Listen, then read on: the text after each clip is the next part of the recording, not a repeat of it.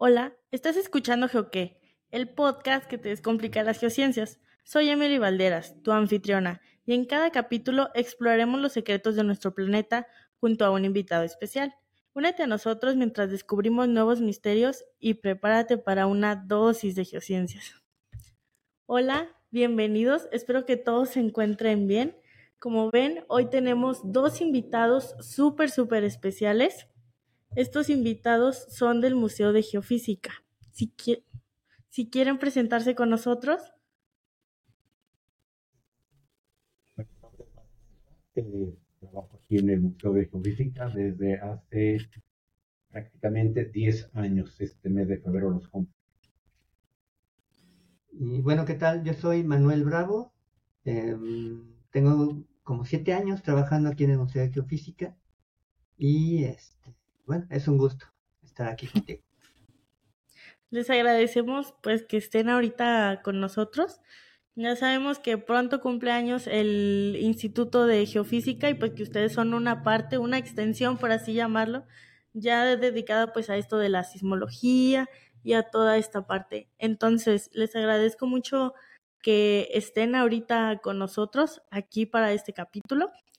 Y pues bueno, para comenzar, vamos a hablar de la historia del Museo de Geofísica. Entonces, yo les quisiera preguntar, o quisiera que alguno de ustedes me contara cuál es la historia del Museo de Geofísica, dónde está ubicado y por qué es una estructura histórica y es importante para tanto para nuestro país como México como la historia de la sismología a nivel nacional. Bueno, pues creo que eso me va a corresponder a mí contestar. Y bueno, vamos a empezar primero que el, Museo de Geofísica de la UNAM tiene un antecedente histórico, como bien lo has dicho tú, en el campo de la ciencia de la Tierra y particularmente en la sismología. Este espacio era la Estación Central Sismológica, que fue un proyecto que nació en lo que era el Instituto Geológico Nacional, lo que actualmente es el Instituto de Geología de la UNAM que en estos años, eh, estamos hablando de principios del siglo XX, ese instituto era lo que actualmente es el Museo de Geología en un barrio muy conocido de la Ciudad de México que es Santa María la Ribera, un edificio eh, completamente del estilo porfiriano que se inauguró ese edificio en 1906 y era dirigido por un excelente ingeniero eh, geólogo, es el José Guadalupe Aguilera. Él fue el segundo director de ese instituto y años antes de 1906, él ya tenía esa inquietud de que México se integrara a lo que a nivel mundial estaba por, ahora sí que por nacer, una red internacional sismológica. Eh, previamente, eh, se considera el año 1899 como el año del nacimiento eh, de la sismología moderna, o sea, de los sismos ya registrados en instrumentos específicos para tener las ondas sísmicas que de ellas obtenemos la información.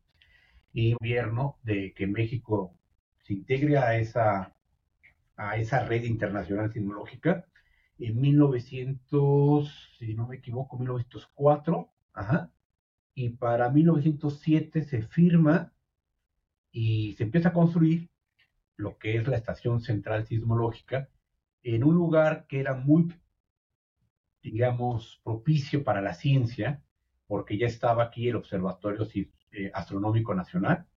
Eh, bueno, cuando hablo aquí, me refiero a, a, este, a estos edificios que están en, en una parte que se conoce como Tacubaya, específicamente en la colonia Observatorio, al poniente de la Ciudad de México.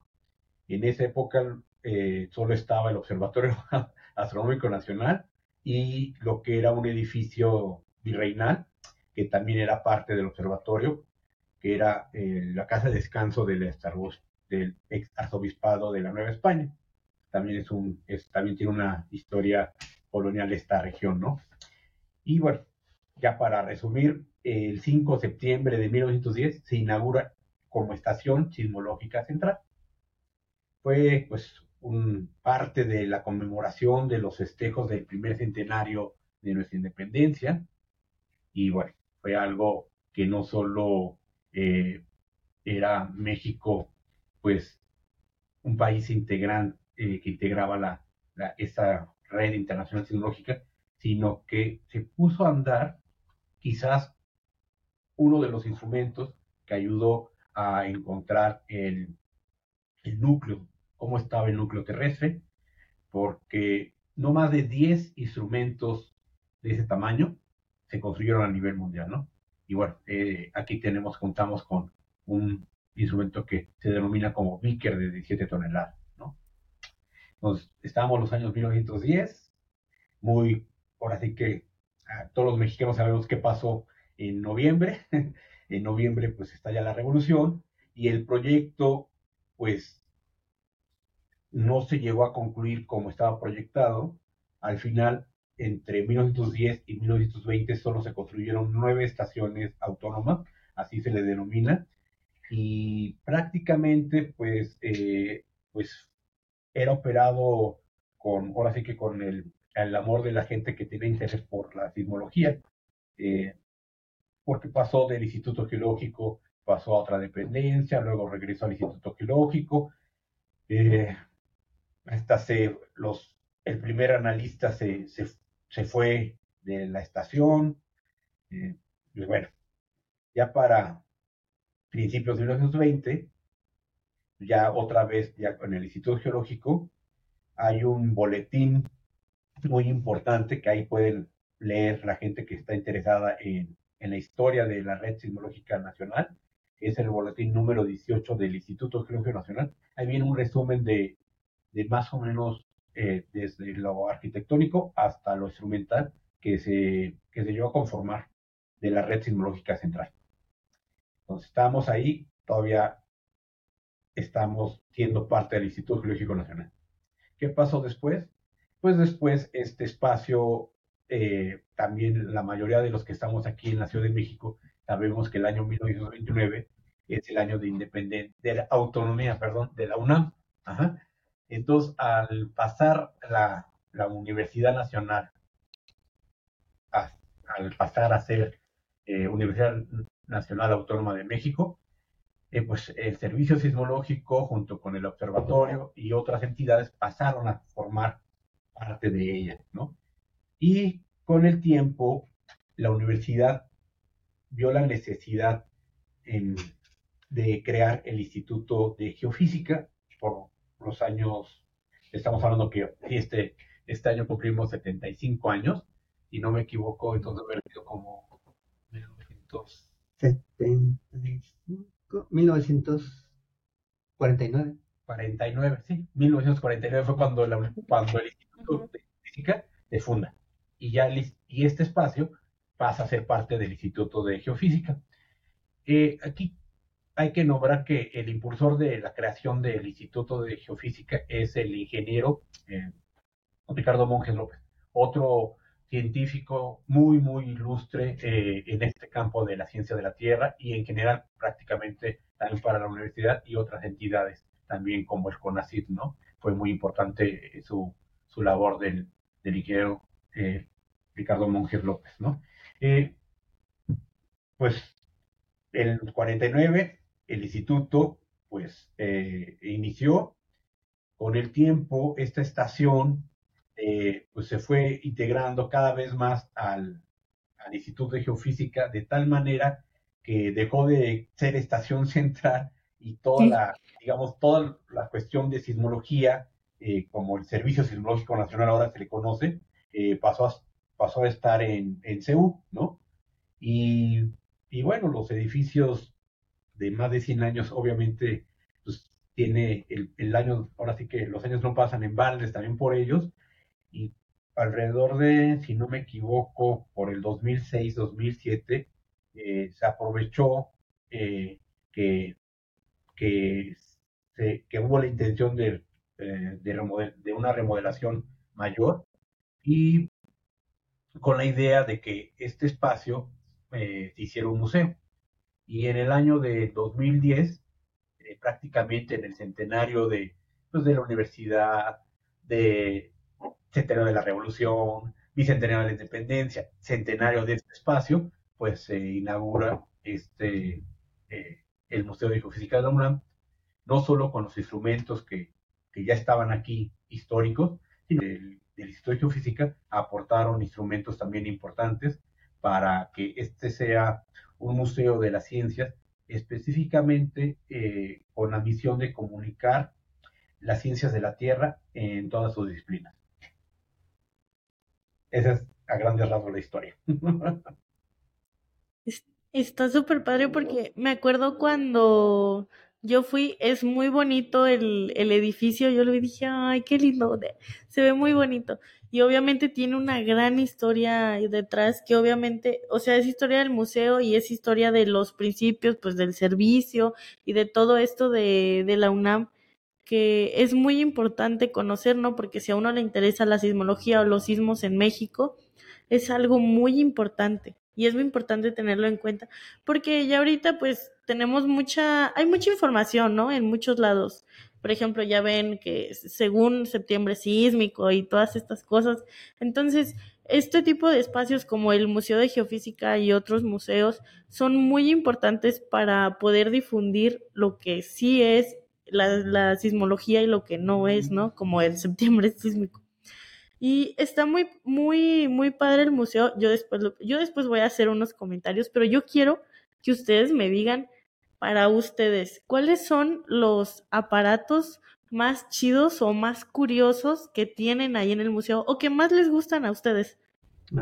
Bueno, pues mira, indudablemente yo te voy a decir que, que, a mí me tocó estar, digamos, pues en, en, la creación de lo que puede llamar eh, los servicios educativos del museo y por cuestiones de yo siempre digo, por desviación de interés científico, pues siempre las cuestiones de los, yo, las cuestiones de la sismología eh, me atrapan, ¿no? Eh, en algún momento yo fui analista del servicio sismológico y bueno, eh, para mí los Vickers, los instrumentos Vickers, pues son parte de la joya de aquí, de, de, este, de, este espacio, siendo el Vicker de 7 toneladas, pues es muy especial, ¿no? Pero tenemos Dentro de los instrumentos sismológicos también eh, especiales, eh, tenemos un Mintrov, que, que Mintrov es muy importante para la gente que, que le gusta las cuestiones de prospección sísmica, porque prácticamente es el instrumento con lo que inicia ese, esa área, eh, eh, se llamaría, pero hay instrumentos de meteorología que a mí hay uno que, me encanta siempre eh, nombrar, en una área que le llamamos la parte de, de oceanografía y, geoquímica, que es el higrómetro, ¿no? Es también un, eh, que en alguna ocasión una directora de, de la Unión de Museos Universitarios, por parte del ICOM, que es una asociación internacional que agrupa a todos los museos, pero en particular los universitarios, ella nos comentó que ese instrumento, pues es como si fuera un Stradivarius, ¿no? Ah, el equivalente, ¿no? Pero eh, en higrometría, ¿no? Y bueno, y no sé, yo creo que ahorita Manuel también tendrá sus instrumentos preferidos. Sí, por supuesto. Este, bueno, el higrómetro sí es bastante peculiar, ¿no? Eh, sí, definitivamente tiene que venir a, verlo. Eh, aunque en el siglo XVIII se generaron distintos modelos de higrómetros, el que tenemos es un poquito más peculiar que los demás. Eh, pero bueno, digamos, dentro de lo que a mí me gusta, pues eh, no voy a mentir, ¿no? La verdad, pues mi área dentro de la geofísica es el geomagnetismo, el paleomagnetismo. Entonces, tenemos una sala con instrumentos, eh, no de paleomagnetismo, pero sí de geomagnetismo. Entonces, pues, este, pues, al menos, híjole, es que favorito dentro de esa área, pues no tengo como tal, ¿no? Cada uno tiene su belleza y nos ayudan, nos ayudaron, ¿no? A, conocer el campo magnético y esa parte que me gusta. Entonces, digamos que esa sala es la que me, me, agrada, ¿no? En general, ni siquiera un instrumento, sino la sala. Pero, bueno, por supuesto, eh, cuando llegué aquí y, empecé a conocer los, este, pues todos los aparatos, tenemos más de 100 instrumentos, pero los Beaker, ¿no? Los sismógrafos originales, pues realmente son impresionantes, ¿no? Tú los viste, son enormes, pesan un montón.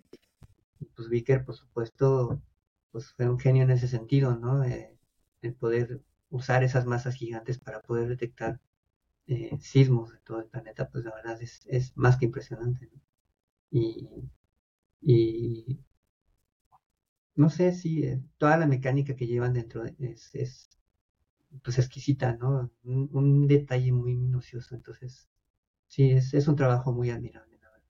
A mí, por ejemplo, de los instrumentos que me comentan, yo me acuerdo cuando fui, o sea, el, eh, de, el de 17 toneladas uno lo ve y dice, wow, qué rollo con esto, está grandísimo, ¿no? Y luego que empiezan a abrir las vitrinas y uno lo toca así, pues se mueve despacito, ¿no? Obviamente, pues, si se moviera más rápido, no, pues córrele. Pero tienen un montón de instrumentos padrísimos, padrísimos, y aparte de instrumentos geofísicos, tienen también, pues, muchas otras cosas. Por ejemplo, yo me acuerdo cuando vi Ahí en el museo tienen un cuadro del sismograma del 85. Ay, no, ese cuadro está muy, muy, muy lindo. Yo me tomé una foto con él. Luego también tienen muchos mapas antiguos de la Ciudad de México. De distribuciones antiguas, mapas que son dibujados o así que tienen en carpetas. Y esos mapas también están muy, muy, muy. O sea, aparte que están bonitos, pues son mapas históricos. Y las, las salas donde tienen todas las cosas están muy bien pensadas. A mí cuando fui me gustó muchísimo ir, porque aparte, pues, muy buenos guías, este, eh, explican todo y, bueno, uno que es muy preguntona y yo literal así nada más de que, y lo puedo tocar, y, y esto, y de dónde es, y cómo salió, y qué se hizo, bla, bla, bla los astrolabios, un montón de cosas, aparte de instrumentos geofísicos que pues también son súper interesantes ver este, los primeros sismógrafos que se imprimían este, en este papel como de carbón y que luego decían, pues si no había electricidad, ¿cómo funcionaban? Esa pregunta a mí me hizo pensar mucho, ¿eh? Porque yo dije, pues ¿cómo funcionaban? Luego ya, ah, pues de cuerda. Y yo, ah, o sea, no sé, como uno aquí en la era moderna está muy acostumbrado pues al internet, al Bluetooth y a todas estas cosas. Entonces le dicen que algo funcionaba antes, obviamente con cuerda y que había personas que se dedicaban a ir a darles cuerda nada más. Es como que, wow, ¿no? porque pues uno está muy acostumbrado a lo que, a lo que hay ahorita. Y es padrísimo ver todos los instrumentos que ustedes tienen ahí en, en el museo y el cómo hacen este, las visitas, porque pues uno como, bueno, yo fui siendo estudiante, este, uno siendo estudiante, este, aprende muchísimo, ¿no? Porque obviamente en la universidad es como que, ah, pues estos son los equipos y uno los ve en fotos, ¿no? De que ese era, ¿no? Entonces verlo ahora sí ya en persona, incluso hasta poderlo tocar o algo, sí es muy, muy, muy padre. A mí sí me llamó mucho la atención, pues que literal, o sea, instrumentos que yo había visto en presentaciones, en diapositivas, en muchas cosas, poder verlos ya ahí en un lugar, bueno, ya sea en una vitrina o que, se podían abrir, que como quiera uno, como quiera los podía ver, era como que aquí están, eh, o sea, no están solamente en fotos. Entonces es súper padre esa parte que, que tiene el museo, obviamente, que aparte de equipos tiene muchos otros instrumentos, como ya dicen, de oceanología o de meteorología, de química, con los que uno puede interactuar, ¿no? En ese momento. Y está muy, muy, muy padre todo eso. Les quería preguntar, por ejemplo, ustedes como museo hacen regularmente eh, ya ven que había como noches de museo o cómo se entra al museo, se hace previa cita, en cuáles son sus horarios, cómo está abierto. No, bueno, em, actualmente, desde 2014, ¿no? 2015, eh, se abren las puertas del museo al público en general y la entrada es este, gratuita. En este caso, entonces, eh, sí, la entrada es gratuita, y se les da un boletito a, los visitantes, ¿no? Em, pero en efecto la, visita, pues tú has visto, ¿no? Tiene que ser guiada porque, pues en un museo de únicamente instrumentos, pues lo mejor es tener una explicación, ¿no? Una, una mediación, que es lo que hacemos, como, bien comentaste. Eh, y bueno, justo pues nuestro ah, datos técnicos del museo, ¿no? Nuestro horario pues sería de, lunes a viernes de 10 de la mañana a 4 de la tarde, que es que nos pueden visitar sin cita previa. o nos pueden llamar, ¿no? O mandar correo, este, para acordar en algún momento que vengan, ¿no? Ya sea de manera individual o grupos estudiantiles, grupos, por ejemplo, hoy en la mañana vino un grupo de, de mujeres de la tercera edad que se dedican a, a reunirse y visitar museos, ¿no? Entonces, vinieron en la mañana, a las 6 de la mañana, se fueron en un par de horas, estuvieron aquí muy a gusto, y eh, pues aquí cerca tenemos al meteorológico y al cartográfico, ¿no? a la mapoteca, la mapoteca, entonces aprovecharon el viaje de venir aquí y luego visitar la mapoteca, entonces así lo hacen este, también algunos visitantes, ¿no? Sí, el museo, eh, digo, tenemos, digamos, para encontrarlo es muy fácil porque ya estamos en el Google, en el Google Maps, pones, pones Museo de Geofísica y sale pues, la dirección y las indicaciones para ir o llegar, ya sea en automóvil, eh, rutas o en fin, ¿no? Eh, estamos ahí ya eh, también por la gente aquí en la Ciudad de México también nos ubica muy cerca de la Prepa 4, también llegando a la Prepa 4 estamos nosotros atrás de la Prepa 4. tenemos también las redes, las redes sociales, tenemos Facebook, lo que X, lo que antes era Twitter, Instagram y TikTok. TikTok y YouTube, ya, también YouTube. y entonces ellos nos pueden hacer comentarios, preguntas y también tratamos de responder eh, pues dudas o cuestiones de, de para hacer citas. Eh, si hay un si hay un mecanismo para hacer digamos reservar no una cita eh, de un grupo digamos cuando son cosas así de grupos pueden nos hacen ya sea vía correo o por esos medios eh, iniciamos el contacto, pueden hacer, digamos, la, eh, pueden programar una cita y se atiende, digamos, el día agendado, ¿no? O sea, eh, eso es alguna secundaria, preparatoria, universidad, así les ha funcionado, ¿no? Nos contactan a veces desde antes, nos dicen el número de, visitantes que vamos a tener y bueno, y programamos y, hacemos la logística para atenderlos ese día, pues completamente, ¿no?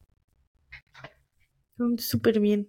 Sí, y es, está muy padre porque luego, pues uno es curioso, o sea, y difundir esto, por ejemplo, hay que tienen la prepa cerca o que tienen personas que obviamente aún no entran a la universidad, que conozcan de este tipo de temas, de instrumentos y todo esto, pues hasta los motiva como a meterse a todo esto de, de ciencias de la Tierra, ¿no?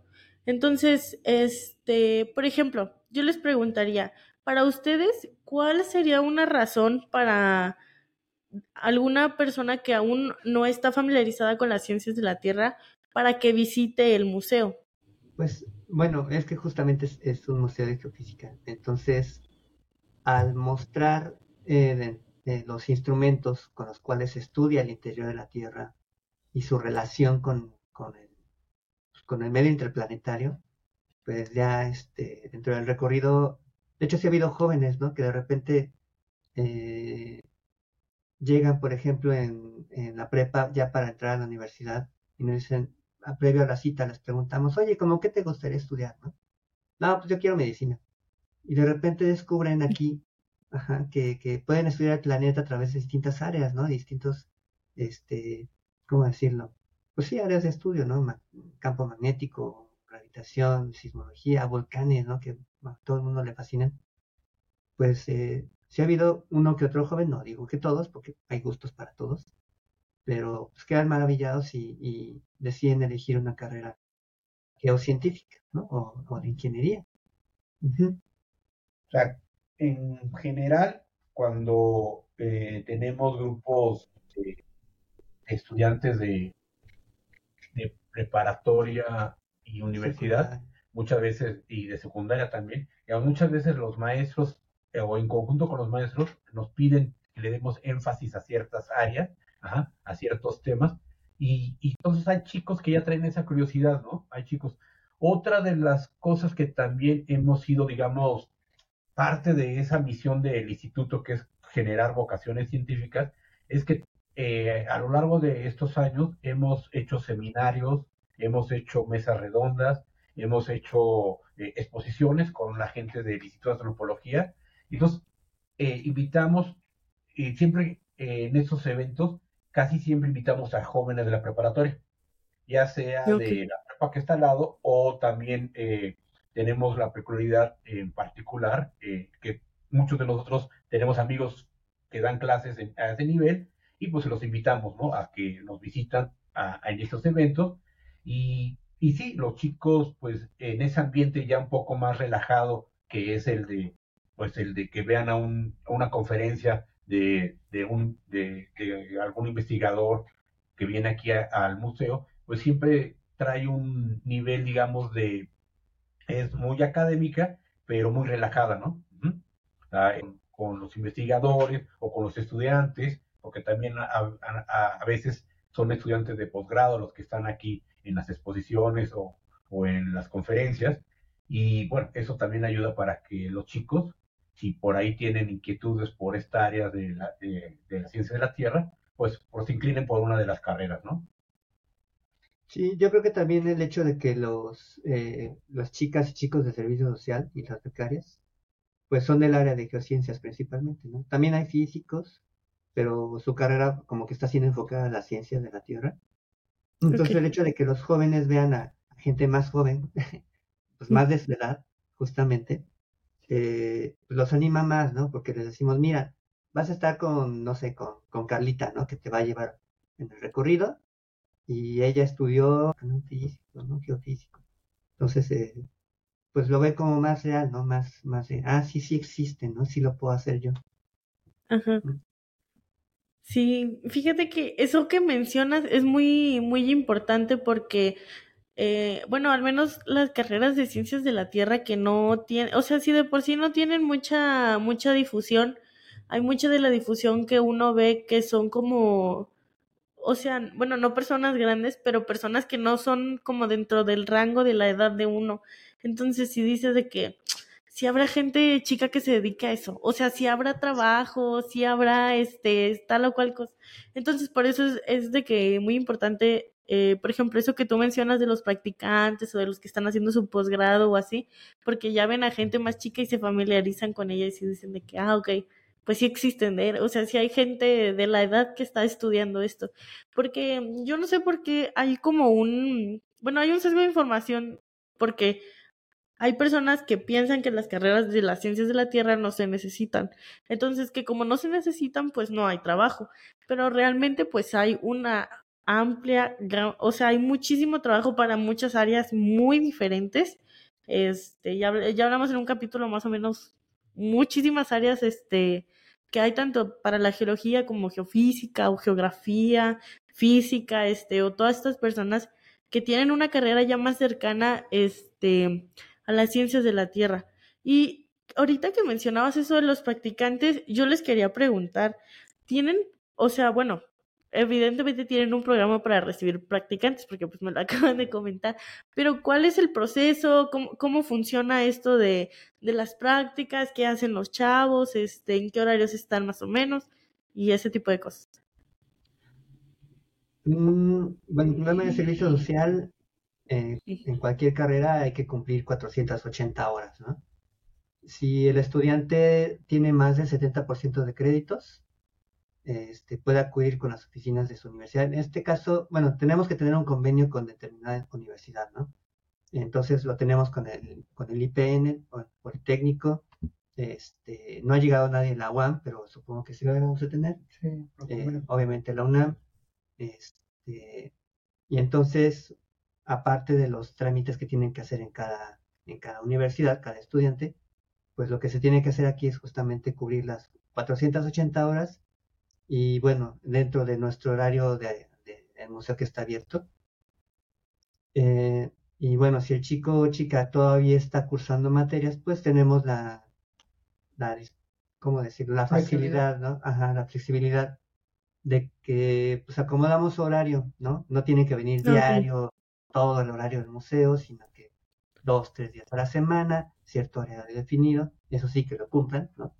Para, este, para ir acomodando esas horas y pues listo, ¿no? Y bueno, también dentro del servicio, pues justo tenemos actividades en otras escuelas, en ferias de ciencia, entonces nos tienen que apoyar, ¿no? En, también en esas actividades. Y nuestro programa de servicio social, pues es, eh, prácticamente inicia con un correo electrónico dirigido a la doctora Ana María Soler, que es nuestra eh, directora, llamémosla así, del museo. Eh, y luego, pues, eh, después de ese primer contacto, pues prácticamente hoy en día una entrevista hasta vía Zoom o, otro medio electrónico y luego ya vendrían ya, las cuestiones ya de trámites que comentó Manuel. Son trámites tanto internos de sus escuelas como en, el instituto, ¿no? Porque dentro del Museo de Geofísica está dentro de los, de, del programa de servicio, servicio social del Instituto de Geofísica, ¿no? O sea, si tu universidad tiene convenio con el Instituto de Geofísica, también estamos nosotros incluidos, ¿no? Eh, nuestro servicio exactamente a crear habilidades de comunicación de la ciencia y en particular en el campo de ciencia de la Tierra.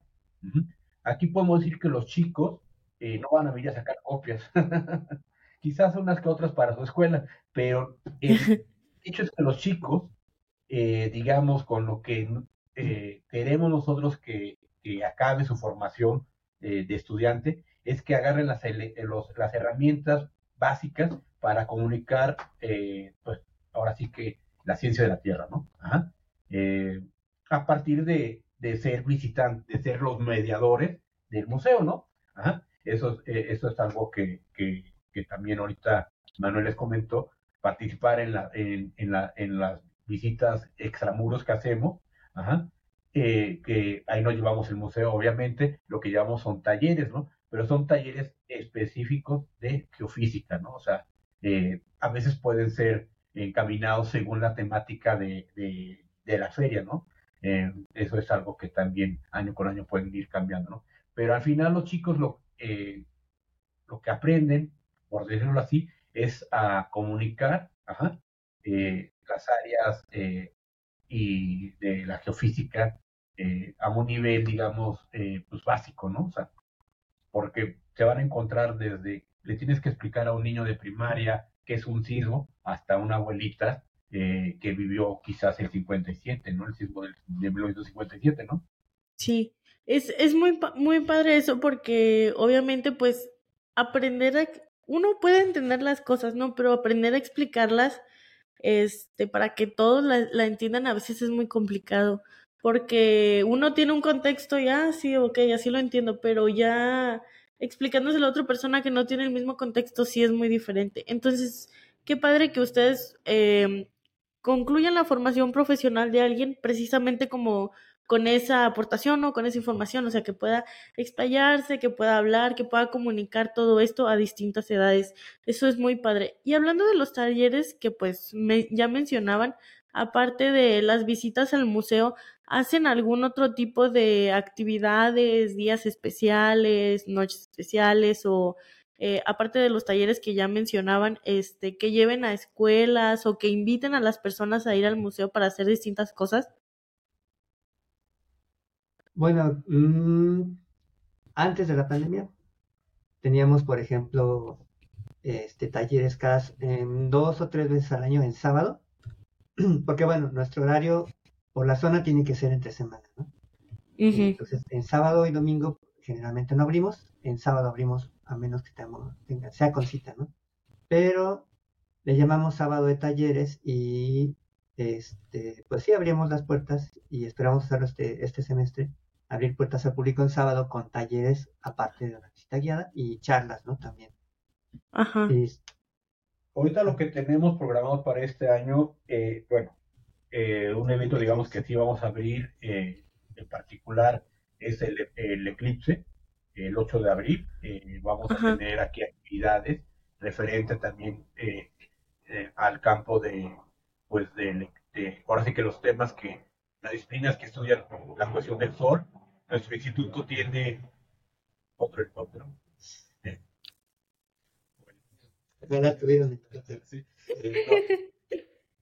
El instituto también parte de, tiene un servicio solarimétrico, el instituto, y hay también eh, el servicio magnético. Eh, está también, si no me equivoco, clima espacial. El clima espacial, y bueno, entonces eh, hay áreas que tienen como campo de estudio a nuestra estrella, ¿no? Que es el Sol, ¿no? Entonces, eh, también eh, vamos a preparar, ya estamos preparando algo para, para, esta, para esta fecha. Como comenta Manuel, teníamos antes talleres, participamos prácticamente año con año en dos ferias, ¿no? el encuentro con la Tierra, que lo organiza el Instituto de Geología, en, ahí en Santa María de la Ribera, es algo que siempre vamos, bueno, creo que siempre vamos a estar ahí, son nuestros hermanos, eh, y la universidad ha estado llevando a cabo desde hace como unos cuatro años, o quizás más, lo que le llama la fiesta de las ciencias de las humanidades por parte de la Dirección General de Divulgación de la Ciencia, en, ahí en, en Universo, ¿no? Entonces, esas son eh, actividades que creo que tenemos programadas ya fijas en el año, y bueno, lo que eh, de alguna manera también hemos ido acompañando a, a, investigadores a cuestiones como el monitoreo del volcán Popocatépetl, en particular ya hemos ido dos veces a municipios cercanos al Popo, llevándoles talleres y demostraciones referente a, volcanes, ¿no? En compañía con, con, el investigador, ¿no? O sea, es más, creo que en una de a la noche de los museos, a es, eh, es con el que hemos acompañado a las cuestiones de, de actividades de comunicación de la ciencia en, su proyecto que está cerca del, del volcán Popocatépetl, ¿no? Y bueno, estamos, estamos, digamos, siempre abiertos a invitaciones a participar a Feria de la Ciencia de escuelas desde nivel secundario hasta preparatoria. Antes de la pandemia, si no me equivoco, llegamos a ir a tanto a secundarias como a preparatorias, como bachilleres, y hasta universidades, ¿no? Llegamos a, participar eh, en este tipo de actividades. Sí, y en efecto, en línea pues a partir de la pandemia, ya, eh, por ejemplo, está el programa de Noche de Museos, ¿no? Creo que ahora mencionado. eh, que antes de la pandemia era totalmente presencial. Eh, por cuestiones de logística, pues el Museo de Geofísica no podía abrir en la noche, en Tacubaya. Pues. Pero después de la pandemia, como todo fue en línea, nosotros pudimos entrar. Entonces, por ejemplo, actualmente ya pueden ver mmm, la mayoría de las emisiones que hacemos el último miércoles de cada mes y las tenemos en nuestro canal de YouTube. Es más fácil encontrarlas ahí en nuestro canal de YouTube, aunque también están en Facebook. Eh, y pues sí, cada mes eh, invitamos a un investigador eh, a que dé una charla de, de algún área de geofísica. también es para, para público del segundo grupo que mencionaste, ¿no? De veintitantos en adelante sobre todo. Pero sí, hay, hay este, temas bastante interesantes, ¿no? Incluyendo volcanes como el doctor Marco Calo, que, acaba de mencionar Mario. Este, y por supuesto sismos, ¿no? En septiembre, obviamente el tema obligatorio de la charla pues, es de sismos, ¿no? Ajá. Eh, y pues sí, ya eh, de, los, de 2022, 2022 comenzamos a participar, ahí estamos. Qué padre. Esperemos que sigan haciendo más eventos en donde se pueda incluir más gente, obviamente para divulgar las, las ciencias y para pues que también puedan puedan asistir más personas y conocer este el museo, eso es padrísimo. Por último, y antes de terminar el capítulo, a mí me gustaría preguntarles dos cosas.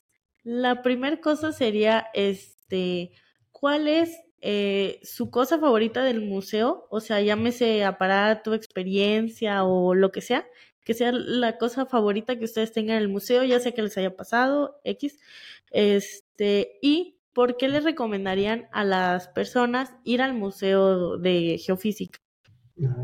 Bueno, para mí la, eh, lo favorito que de, de, mis actividades en el museo es sin duda dar eh, la última parte del, recorrido con los chavos, eh, ver, ver que, están, digamos, atentos o que estuvieron participando de una manera, pues, eh, pues, padre, Ajá, y hasta acabo esa, esa, esa parte con una selfie de muchos, ajá, y entonces siempre es una cosa favorita, ¿no? O sea, para mí, digamos, eh, dentro de, de, mis actividades del museo, creo que, que, que eh, mi actividad como mediador en tecnología, pues es, es lo que más he, disfrutado, digamos, ¿no? O sea, eh, yo llevo 20 años en, 24, 20,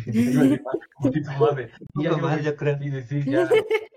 llevo 24 años trabajando en museo y creo que lo que más disfruto es exactamente, ¿no? Eh, trabajar con público y bueno, y el hecho de hacerlo en algo que, que, en algún momento tuve un interés académico, que era los sismos, pues es lo que disfruto, ¿no? Ajá. Eso sí, indudable, ¿no? ¿Cuál era la otra pregunta? bueno, primero que nos diga Manuel y luego ya si quieren les digo la otra pregunta. Pues más o menos coincido con Mario. Eh, justo lo que me gusta, eh, aparte del área de magnetismo, este, pues es interactuar con el público, ¿no? Porque lo que fui descubriendo justamente aquí es que a la gente le gusta preguntar y le gusta conocer. Y bueno, a mí me ha gustado siempre responder, ¿no? Este, no sé qué desde, de hecho desde niño, de los eclipses, ¿no? Entonces, bueno, eh, pues ya eso lo redescubrí aquí y es padre saber eh, que al público le gusta saber justamente, ¿no? Conocer. Eh, y sobre todo ahorita que en efecto, pues los en medios electrónicos uno encuentra pues, material de todo tipo, ¿no? Y aunque haya muchos divulgadores de línea, pues este como que aún así nos rebasa, ¿no? mínimo que vengan aquí al museo a, preguntar, ¿no? Durante la visita y que nos podamos explicar los temas que, que nos gustan, pues la verdad es muy bonito. Muy bien. La otra pregunta era, ¿por qué les, les recomendarían a las personas ir al museo? Mm, bueno, mi recomendación de que vengan al Museo de Geofísica de la UNAM es, pues, una, México es un país altamente sísmico y si realmente quieres eh, saber o conocer en dónde empezó los estudios, dónde nació la sismología moderna, eh, qué hacer antes, durante y después de un sismo, pues eh, este yo creo que es el espacio ideal para, para empezar con esas, con esas cuestiones. Y este, pues en efecto, si quieren saber cómo es que se ha ido descubriendo todo eh, los aspectos físicos de la Tierra, pues justo es a través de la geofísica, ¿no? Entonces venir aquí al museo y conocer no solo eh, aspectos modernos, sino históricos de la ciencia, eh, de las ciencias de la Tierra, pues, pues es uno de los mejores lugares, ¿no? y además, pues por supuesto, mostramos al público que que en México se hace ciencia, ¿no? Y geociencia. Y hay personajes como este ah, Sandoval Vallarta, ¿no? Que, dedicaron su vida, eh, gran parte de su vida a, impulsar la ciencia en el país, ¿no? O sea, sí hay mexicanos este, que han impulsado y lo siguen haciendo a la fecha la ciencia en México, ¿no? Muy Porque, bueno, es que en efecto, ¿no? Igual en, en, línea y en las noticias siempre vemos este que hablan de, científicos de China, actualmente ya de China, ¿no? Que de Japón, que de Estados Unidos, Europa. Bueno, en México pues también, ¿no? Y aquí lo podemos mostrar. Además es una forma de sacar puntos en tu tarea para los chicos de preparatoria. Sobre todo.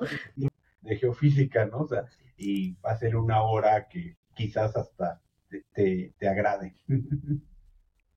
Sí. Ya saben, se ocupan puntos, ah, no se creen. Yo les agradezco mucho que hayan aceptado esta entrevista. Eh, yo, yo fui al, al, museo el año pasado, bueno, pues ahí los conocí y yo la verdad agradezco muchísimo este qué cosa que me preguntaban, cosa que me respondían, ¿eh? y eso que yo soy bien preguntona. Entonces, es es súper, súper padre poder este, encontrar a personas que sepan tanto de muchos temas muy diferentes como ustedes, de todas las áreas, de los equipos y todo. Entonces yo les agradezco mucho que hayan aceptado este, la invitación. Invitamos a todas las personas a seguir al Museo de Geofísica de la UNAM en todas sus redes sociales. Ya nos dijeron, tienen Facebook, Instagram, X, TikTok y todo. Igual los invitamos a seguir el podcast y estar pendiente del contenido también del museo. Este, no sé si quieran decir algo antes de ya despedirnos del. Pues en particular creo que el museo en este año previo a los, al décimo año, eh, lo que nos gustaría es que otra vez, eh, pues el área más cercana a nosotros eh, estuviera pues presente físicamente, ¿no? antes de la pandemia prácticamente varias de las escuelas que tenían carreras cercanas a ciencia de la Tierra, pues nos ven a visitar, ¿no? Creo que este es, es, un buen, buen año, buen momento en que otra vez las, eh, eh, ahora sí que las universidades tienen carreras con, hacia esas, hasta esta área de ciencia de la Tierra, pues también nos vengan a, visitar y, pues como tú bien dices, ¿no? No solo el espacio es un espacio con historia, es un espacio estético, sino que también pues eh, los temas son, eh, se manejan de, de alguna manera pues, eh, pues complementarias a lo que tú ves en, en la currícula de tu carreras, ¿no? Muy bien. Les agradezco mucho en verdad haber tomado este la invitación. Entonces, pues igual, les repito, síganos en todas las redes sociales, tanto el museo como el podcast, y nos vemos en un siguiente episodio. Adiós. Adiós. Gracias.